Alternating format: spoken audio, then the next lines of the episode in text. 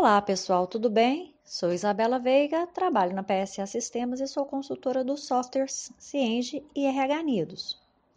O governo, através do decreto 10.422, prorrogou os prazos descritos na Lei 14.020. Lembro que comentei em outro podcast que MP 936 virou lei? Então, o decreto fala dela. Aquilo que eu comentei virou realidade.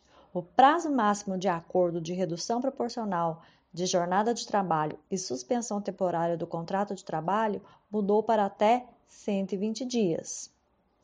O decreto também fala que a suspensão do contrato pode ser fracionada em períodos sucessivos ou intercalados, um período mínimo de 10 dias. Qualquer dúvida que tiverem, pode me procurar. Estou à disposição. Até o próximo podcast. Tchau, tchau.